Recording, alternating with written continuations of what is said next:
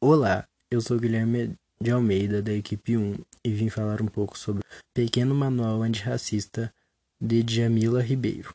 Já na introdução se nota um tom de indignação vindo da própria autora e contando a história que desde pequena foi ensinada que os negros eram escravos e com isso ela fez vários questionamentos sobre e explicando que o racismo não é um ato de vontade individual, mas um complexo sistema de opressão que cria desigualdades e abismos sociais.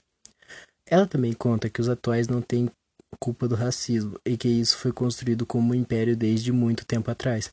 A partir dessas reflexões, ela propõe ações como o apoio a políticas educacionais afirmativas, meios para transformar o ambiente de trabalho, a leitura de autores negros, o questionamento da cultura que consumimos, buscar conhecer nossos desejos e afetos e, por fim, combater a violência racial. Comprar um manual antirracismo, antirracismo, um pequeno manual antirracista, ajudará muitas pessoas a refletirem a parte de uma linguagem simples e de situações aparentemente banais sobre as desigualdades raciais no nosso país e no mundo, auxiliando no processo de conscientização sobre o tema.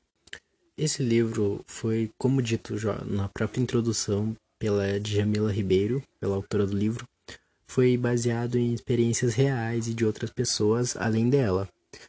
Então, é do dia a dia de pessoas que sofrem preconceito, de pessoas negras, até de pessoas com a pele um pouco mais escura, tem já o preconceito, principalmente de policiais, que são os maiores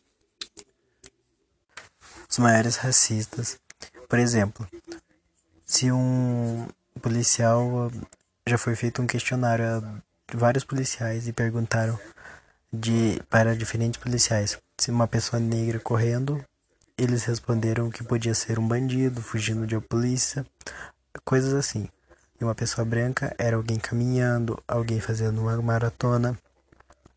Então, no dia a dia já temos racismo e de policiais mesmo.